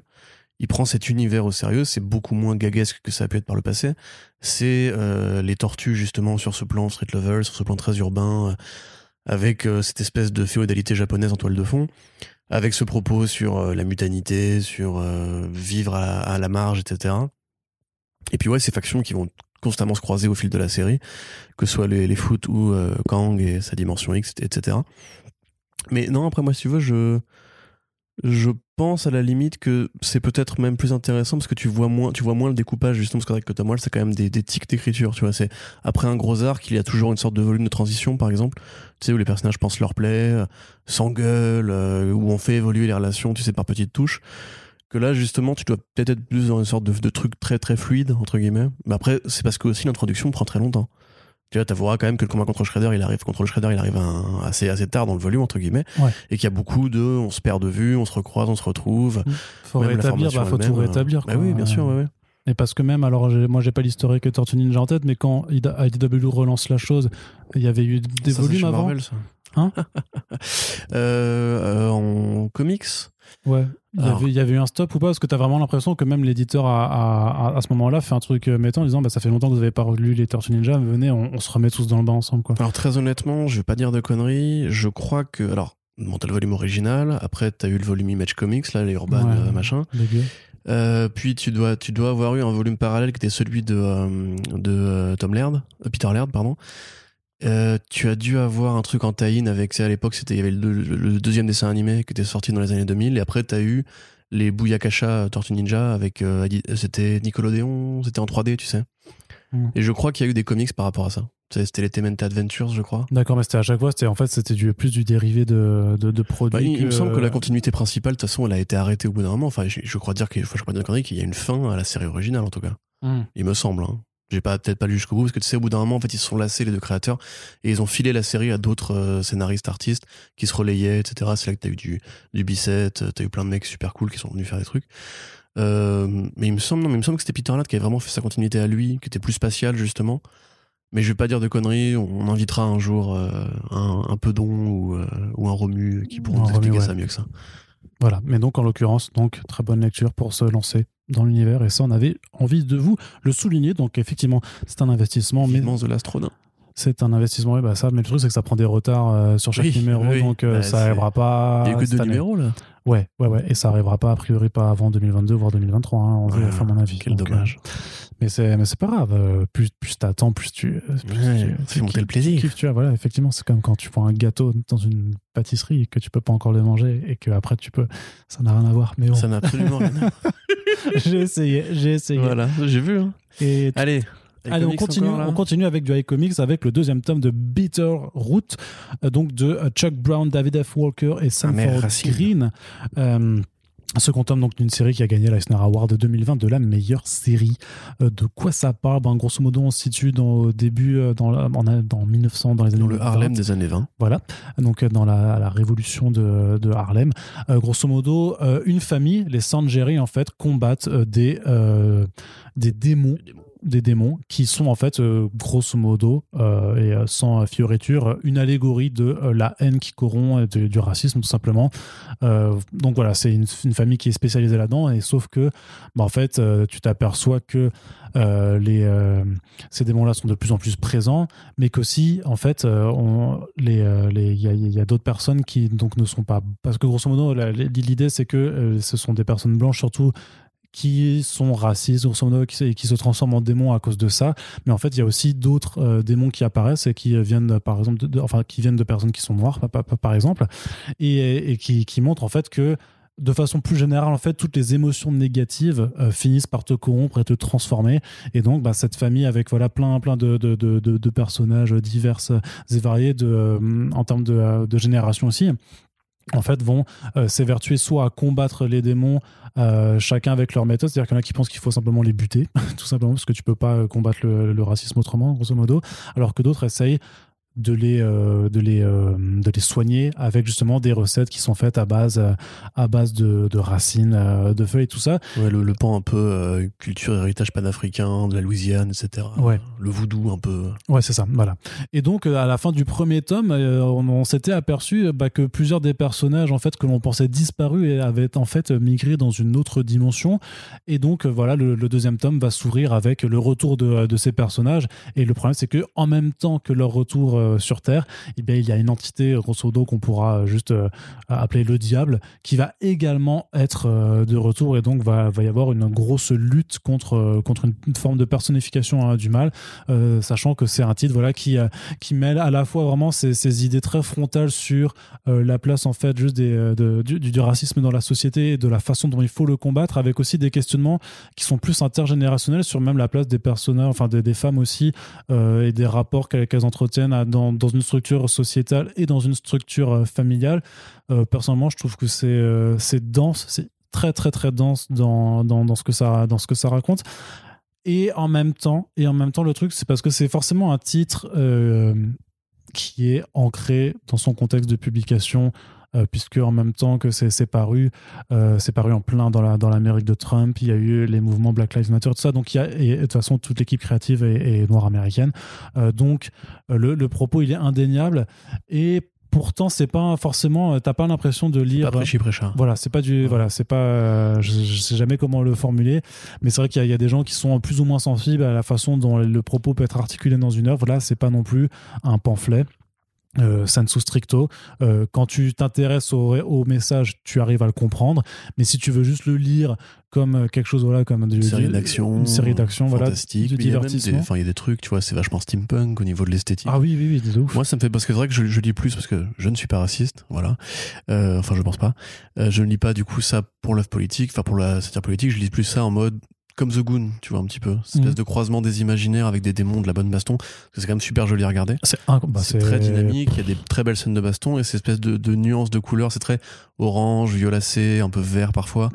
Et c'est vrai que c'est même simplement en fait une belle BD. Euh, et je suis d'accord avec toi, on peut très bien en fait euh, Passer à côté. passer, oui, à passer à côté, très bien dit effectivement, passer à côté du message et juste lire le divertissement agréable que c'est, ce qui est en général plutôt une bonne chose.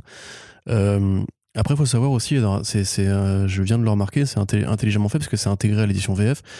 Il y a aussi un vrai propos dans euh, la correspondance qu'entretient justement Sanford Green avec le lectorat, où il y a justement des profils de, de Noirs américains du présent qui pratiquent différentes, euh, différentes disciplines. Alors il y a des sociologues, il y a des, magiciens, enfin des, sorcières du présent, etc. Et il décrit un petit peu les profils et comment est-ce que ces gens-là essayent de lutter pour euh, la reconnaissance de l'histoire des droits des, Noirs, de l'existence d'une culture, euh, voilà, des afro-descendants aux États-Unis et tout.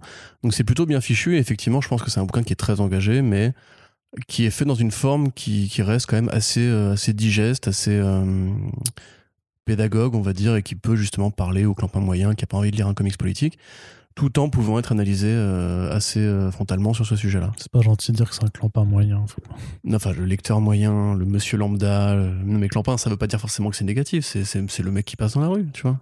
Il clampine. Il marche dans la rue, tu vois. Il passe par là.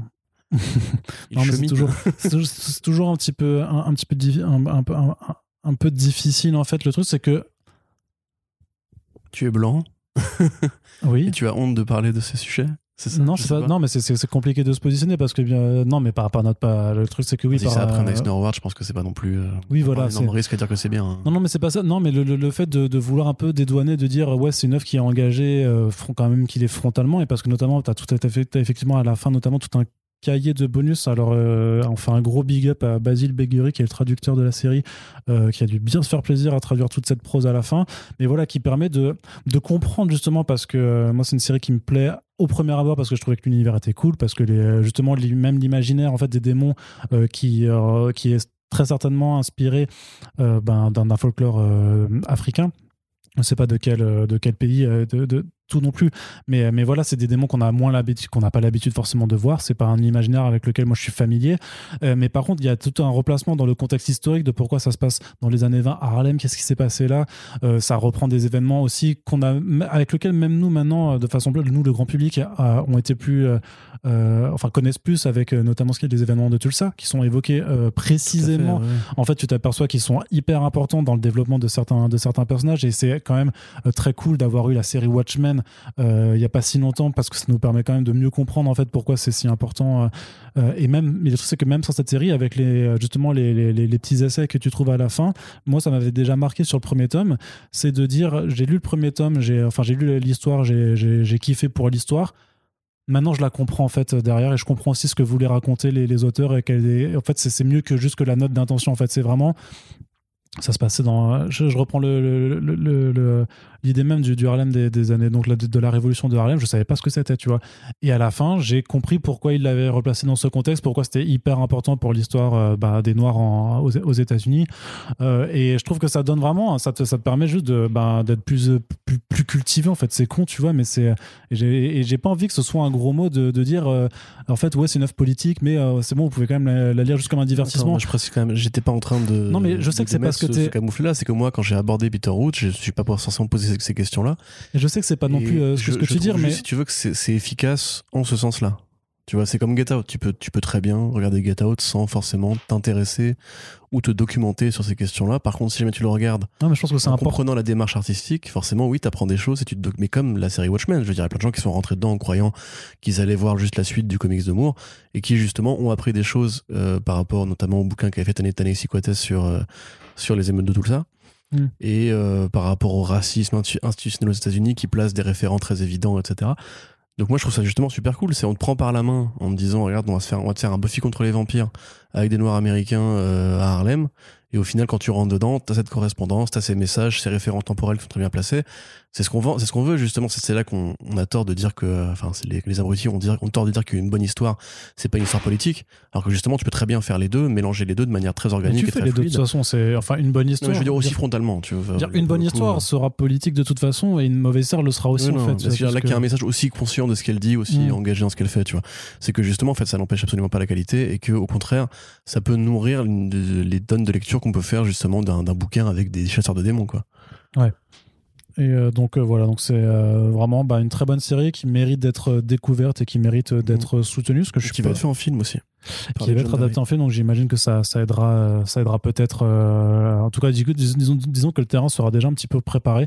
Et pour le coup, bah, en plus, euh, le, le tome est plus imposant que, euh, que le premier volume, puisqu'en plus des, euh, des, euh, de- enfin, des contenus d'un album TPP, tu as aussi un one shot en fait qui ouvre, euh, qui s'appelle Summer l'été, euh, voilà, qui était un summer special qui s'appelle l'été rouge en fait, qui, qui reprend en fait, c'est des petites histoires de 3-4 pages à chaque fois, mais qui s'intéresse juste à un membre de, de, à chacun des membres de la famille, euh, vivant ou mort du coup en fonction de, de, de leur état euh, pour racon- et ça permet juste d'a- d'a- d'ancrer plus de contexte en fait vraiment sur les personnages en fait et c'est là notamment où tu vois euh, par exemple que le, le- le vilain du premier album en fait euh, tu comprends ses motivations euh, pour pourquoi pourquoi il agit comme ça et euh, surtout bah, par rapport à ce qui lui est arrivé ben ça enfin ça devient évident et d'autant plus en- quand t'as quand t'as regardé enfin c'est con tu vois mais maintenant euh, quand t'as regardé Watchmen tu comprends d'autant plus dire, euh, tu sais, aux hein. États-Unis, euh, la, la série Watchmen a fait bouger des choses par rapport à la reconnaissance de ces émeutes raciales. J'ai vu un, un papier là-dessus qui disait qu'en fait beaucoup d'historiens recommençaient à mettre ce chapitre-là, l'histoire des États-Unis, dans leur programme. ouais parce qu'apparemment c'était euh, c'était un peu ignoré en Tout fait à fait, ça, oui, bah, ça avait été mis sous silence. T'en as entendu parler, toi Moi, mais Non, moi non jamais. plus, tu vois. Non, on moi, j'étais pas américain, mais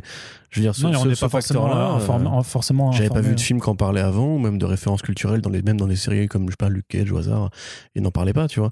Mm. Donc, mine de rien, non, non, mais c'est vrai que la série Watchmen est quelque part justement la fiction de super-héros, ou la fiction, la pop culture, la pop fiction, peut avoir évidemment un rôle à la fois d'informateur politique et à la fois de lanceur d'alerte. Et historique en fait Et tout simplement et historique, ouais. rappeler aussi euh, des choses donc euh, donc voilà ce que je veux dire c'est juste que c'était un plus gros tome mais que euh, Comics a pas forcément enfin c'est toujours 17,90 donc c'est euh, ils ont ils ont même pas augmenté le, le prix par rapport à la pagination plus conséquente donc vraiment vraiment euh, très très bonne euh, BD aussi qu'on l'on vous recommande et donc on va arriver à la fin avec euh, le dernier euh, ouvrage Euh, l'occasion de vous rappeler que euh, dans la description du podcast sur Rocha il y a des petits liens euh, pour faire euh, de la commander chez notre euh, ami de chez Comic Zone et que ça nous permet de toucher un petit euh, pourcentage dessus.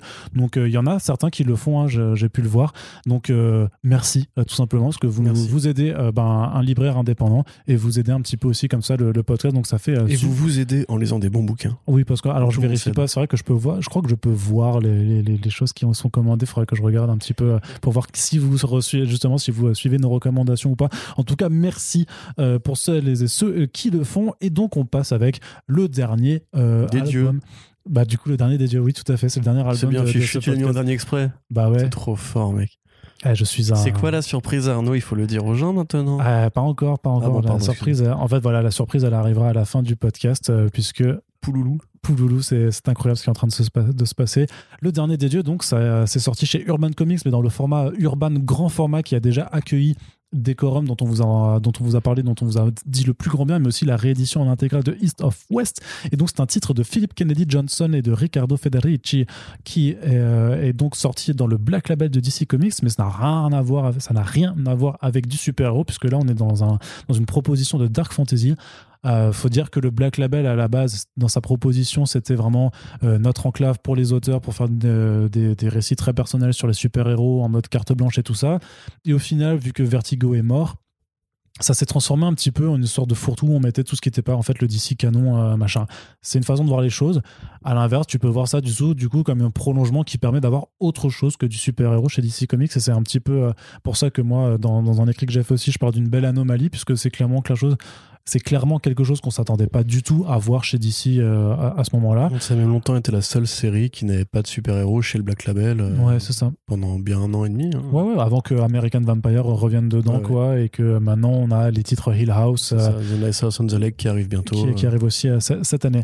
Et donc, de quoi ça parle? Ben, Grosso modo, on euh, se situe euh, dans le royaume de Kain Anun. Donc, c'est voilà, c'est un vaste royaume de, de, de, dark fantasy euh, pour le coup, où on te raconte qu'il y a 30 ans, euh, voilà, il y avait un, dieu maléfique euh, qui, régnait et qui distillait une peste fleur, euh, grosso modo, une sorte de maladie qui contamine les gens en façon épidémie zombie, mais qui te transforme euh, en monstre bien vénère. Et donc, qu'un groupe de, personnages issus des différentes races qui peuplent ce monde de fantasy, somme toute classique. hein. On a des, des hommes, des nains et des elfes, hein, gros, grosso modo. Donc ils sont allés en haut euh, d'un escalier où euh, régnait ce, dieu, euh, Ultep, et donc ils l'ont aussi. euh, C'était les traques-dieux, ils l'ont, ils l'ont tué, et depuis le royaume vit en somme toute sérénité. Sauf que 30 ans plus tard, alors que le roi Tyr, justement qui faisait partie de, cette, petite troupe de, de soldats héros, en fait règne maintenant sur son royaume. Grosso modo, il y a un gladiateur qui remporte un combat. Euh, c'est son 60e, sa 60e victoire en arène. Donc normalement, il a droit à la liberté, sauf que euh, le, le fait que de la façon dont il est euh, accoutré, puisqu'en fait, ils reproduisent, si tu veux, justement, ces- ce récit glorieux euh, dans une arène. C'est un spectacle. c'est comme les gens qui reproduisent des dans batailles. Gladiator où ils refont la, la- une bataille Ouais. célèbre de l'histoire romaine. Ouais, j'allais dire, tu sais, les mecs qui se déguisent en vikings pour faire des reconstitutions de bataille dans les champs, ou, ou même aux États-Unis, parfois, qui, fait, qui font les reconstitutions de la guerre civile. Mais bon, en l'occurrence, ça a vraiment existé par contre. Dans les, les, les arènes romaines, il y avait déjà à l'époque. euh, Oui, voilà. Longtemps avant les mecs qui se déguisent en vikings dans les champs. C'est vrai. Et enfin, donc voilà, donc en fait, ça fait ressurgir une, une vieille prophétie et on se rend compte donc 30 ans plus tard qu'en fait, euh, ce fameux dieu euh, n'est peut-être pas mort, alors que pourtant la légende le raconte, hein, qu'il s'est qu'il s'est fait tuer. Et donc, il va euh, devoir se former un nouveau groupe de héros qui va devoir reprendre euh, la route de cet escalier euh, maudit pour aller donc tuer le dernier des dieux qui donne donc son, nom à, l'album. Et donc en fait Philip Kennedy Johnson va mêler deux timelines, en fait celle du présent qui pousse les gens à retourner à l'endroit donc où, a été euh, tué le, enfin supposément tué euh, ce, dieu, et en même temps on va se situer aussi dans 30 ans dans le passé pour voir ce qu'il s'est réellement passé, euh, puisqu'on est vraiment sur le, un auteur qui veut rejouer avec les codes des, des légendes de fantasy et aussi avec cet adage qui est que l'histoire est racontée par les vainqueurs en mettant vraiment enfin pour moi c'est très postmoderne. Enfin c'est très l'actualité à l'ère de la postmodernité du complotisme et tout en, disant vraiment bah voilà ce qu'on vous raconte c'est pas forcément vrai. Et donc c'est à la fois c'est ce principe là qui permet d'avoir donc cette double intrigue euh, en parallèle et qui nous donnera en fait euh, ben, la vérité euh, tôt ou tard. Et donc c'est dans un grand format qui permet de profiter des planches de Federici, qui est un bah, très très bon dessinateur, alors qu'il a vraiment un trait euh, que moi je trouve pas comics du tout euh, pour, pour même dans le découpage et tout ça a vraiment une approche de, bah, de, de ce que tu peux retrouver euh, en franco-belge dans, dans la fantasy dans la dark fantasy de façon générale. Donc là encore hein, je comprends parfaitement pourquoi Urban a décidé de l'intégrer dans, dans ce format là pour changer la donne parce que bah, ceux qui lisent du Elric auront tout à fait raison de, vouloir s'essayer la chose. Mais c'est vrai que moi j'ai un reproche à lui faire c'est que ça reste dans la narration un rythme comics et c'est-à-dire que voilà, on a un premier tome qui comporte trois numéros et que tu comprends le, as le pitch, mais quand même tu dis putain, euh, ça pourrait aller un petit peu plus loin. Il, me manque un peu quelque chose et c'est il y a un peu un sentiment de frustration de, de fait de, de pas non plus avoir grand chose à raconter qui est compensé un petit peu quelque part parce que tu as de la prose aussi entre chaque chapitre euh, qui sont grosso modo des extraits de, de manuscrits. C'est vraiment c'est c'est des textes qui sont euh, dans l'univers, intra-univers, donc avec des chansons, Des poèmes. des poèmes, des, Des, vrais- des vraies chansons avec des vraies notes de musique. Ouais, ouais, que tu peux vraiment jouer. jouer. T'as t'as essayé de les jouer, toi? Au saxophone, non, mais faudrait que j'essaye pour voir Ouais. euh, quelle, quelle heure ça donne. Ça Mais mais j'ai- le saxo, c'était pas l'instrument idéal pour faire du médiéval, mais Non, c'est sûr, mais j'ai pas d'autres instruments. Enfin, j'ai une guitare, mais c'est. euh, ouais, mais je sais pas. euh, je connais pas mon solfège de la. Non, mais je sais faire des accords, mais pas jouer les notes individuellement, du coup. ah oui, d'accord. C'est Wow. différent. Bah non, c'est différent. Ok, d'accord. Excuse-moi. Et. euh, en tout cas, pas assez bien. Mais qu'est-ce que je veux dire? Mais oui, enfin, quand j'ai vu, parce que tu as, certaines chansons avec des, voilà, euh, des, des partitions, je me suis amusé juste à, re- à reprendre au rythme et à, voir, essayer de voir quelle heure ça pouvait faire, en tout cas déjà sur la rythmique et tout ça. Donc, effectivement, c'est quelque chose que je pourrais aller faire. Mais ce que je veux dire, c'est que ça permet de développer l'univers, de comprendre les relations entre certains personnages, de voir pourquoi telle créature apparaît à tel endroit, de voir pourquoi une chanson même à un moment apparaît dans, dans le texte. Et, et ça permet un petit peu de compenser le fait que ça se lit au final assez rapidement, vu qu'il n'y a que euh, trois numéros. Corentin, qu'est-ce que tu en as pensé, toi Quoi, sur le, le récit ou sur le format? Surtout Sur, sur l'album. Très bien. Il faut que t'arrêtes de faire des intros de 5 minutes pour après, parce que tu dis plein de trucs que j'aurais envie de dire en fait. Tu vois? Bah oui, mais, mais parfois ça. Mais oui, mais on. on- C'est- voilà, bah oui, non, mais qu'est-ce que tu veux que j'ajoute? Euh, bon, après, j'ai pas forcément vu ce truc de la postmodernité dont tu parles. Ah, Moi, si, ça, quand me fait, ça me fait plus penser en fait à, à la, technique de, de Stephen King dans ça, en fait. Oui, Avec ça, euh, ouais. à la fois, on a, on a battu le- l'alpha vilain, on pense qu'on l'a battu il y a 30 ans, et il revient nous mordre la jambe 30 ans après, alors qu'on est tous devenus vieux et qu'on a accumulé des rapports dysfonctionnels entre notre ancienne bande de potes et tout. Il y a un euh, petit peu ça aussi. Merci. et puis surtout, moi, je, je- c'est vrai que je suis, je suis pas très fantasy euh, en temps normal, mais là, c'est de la fantasy qui me parle, puisqu'il y a vraiment des hommages à Conan. Notamment, par exemple, tu vois la scène dont tu parlais avec les, avec les, les- les gladiateurs. Bon, déjà, évidemment, Conan, gladiateur. Mais t'as, tu sais, cette, t'as cette scène où le roi tire, il est comme ça, et euh, il a vraiment cette posture de, de roi Conan, tu sais, où il, il se tient à la à moitié le visage et tout. Ouais. Et les, les, les hommages sont très évidents, en fait. Sur le coup du... Enfin, c'est très bien, après, voilà, ce que, je développais, c'est, c'est très bien écrit, c'est, c'est plutôt bien foutu. Euh, c'est assez violent. C'est, ça, c'est là qu'on voit Ouais, c'est vénère. fantasy, hein, ouais, hein, c'est c'est vénère. C'est c'est- ça, ça me fait penser quand même à. Dark Souls? Ah bah oui, bah oui, à Dark Souls, bien sûr. Si vous êtes fan de Tu Dark peux pas Souls, t'en empêcher en fait. Mais non, je une maladie. pas, mais- Syndrome de la tourette de Dark Souls. complètement. D'ailleurs, d'ailleurs, euh, il y a le dernier, il y a un des derniers blockbusters euh, à écouter en podcast euh, sur Dark Souls dans lequel j'ai eu le plaisir d'être invité. Mais c'est dingue, Bah, ouais. incroyable. Et donc vous comprendrez pourquoi c'est vraiment trop bien. Mais non, mais C'est donc ça l'autopromo. t'as des, t'as des designs de monstres, de citadelles, de, de lieux. Ouais, ouais, ouais. c'est Mais C'est très Tolkien. Enfin, justement, moi, c'est ce y a- y a du Tolkien. très Tolkien. aussi, tu- quand tu vois la carte, justement, qui fait très carte de la Terre du Milieu, avec euh, cet escalier noir dont tu parlais, qui est clairement la porte du Mordor. hein, je veux Ouais. dire, c'est même c'est au milieu d'une cordillère de montagne, donc c'est exactement foutu pareil. Et ouais, moi, cette espèce de croisement entre Conan le Barbare, euh, Le Seigneur des Anneaux. Anneaux et aussi l'esthétique un peu de Torgal, tu vois, justement, moi, tu, parce que je suis pas non plus ouais. un fin connaisseur de la BD euh, européenne de dis Elric, je sais pas ce que c'est. Euh, fait la BD L'adaptation des écrits de Moorcock, mais. D'accord, je. Bah, hyper bien. Voilà, très bien. C'est, je lirai pas, mais ça me. Ah si, si, si, si tu iras lire, je te, je, je- je te les offrirai à ton Mais je sais pas anniversaire. comment dire, je suis pas très fan de fantasy en fait. C'est Je pas je grave. Il y a d'autres façons de le formuler. La fantasy, c'est pas mon fort. D'accord. Tu vois, la fantasy, c'est pas mon dada. C'est pas pour vois. autant, mais oui, mais si tu lis un chef-d'œuvre. Mais Torgal, c'est un chef-d'œuvre. Ouais. J'ai essayé, tu Mais vois. t'aimes pas J'ai- Torgal J'ai lu trois tomes, mais je, me- je me fais chier. Oh, me fais mais non, chier. mais t'es un malade. Torgal, c'est incroyable. Mais en plus, c'est tellement, c'est tellement du comic book. En plus, Torgal, il y a une continuité et tout. Tu sais d'ailleurs, je vais être Oh très là embêté là quand là. Restaurant va sortir parce que moi, tout ce côté scandinave, euh, les Vikings et tout, je m'en fous complètement quoi.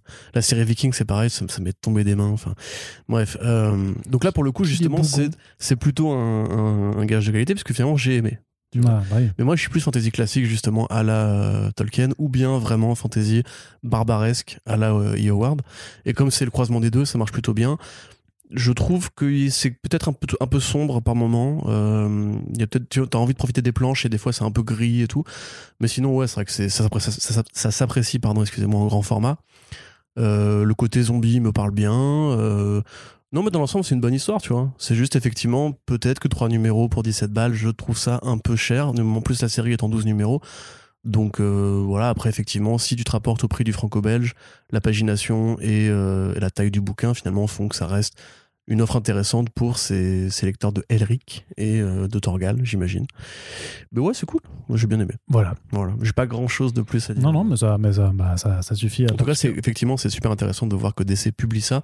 Je me demande s'il n'y a pas un, un, un projet, un projet peut-être de marketing croisé, d'adaptation ou autre, parce que quand même, enfin Johnson fait quand même beaucoup d'efforts pour rendre ce monde vivant, justement avec ses, euh, ses postfaces où il met du texte, où il met. Mm. C'est un peu ce qu'avait fait aussi d'ailleurs euh, euh, Hickman avec Mais euh, Hickman fait Decorum. le- oui, vois, non, mais voilà. Hickman le fait tout le temps. euh, Il le fait, peu il le fait peut-être sur le- ses X-Men, il le fait sur euh, Decorum, il le fait avec East of Voilà. West. Et voilà. C'est un peu le critère commun justement des deux premiers titres de, de Urban, la ligne Urban, c'est que justement c'est des auteurs qui aiment bien développer un peu, Ouais. euh, C'est des univers. et tout, voilà, c'est ça. C'est clairement des, des, des grands formats d'univers hein, qui permettent aux Tout univers de fait. développer.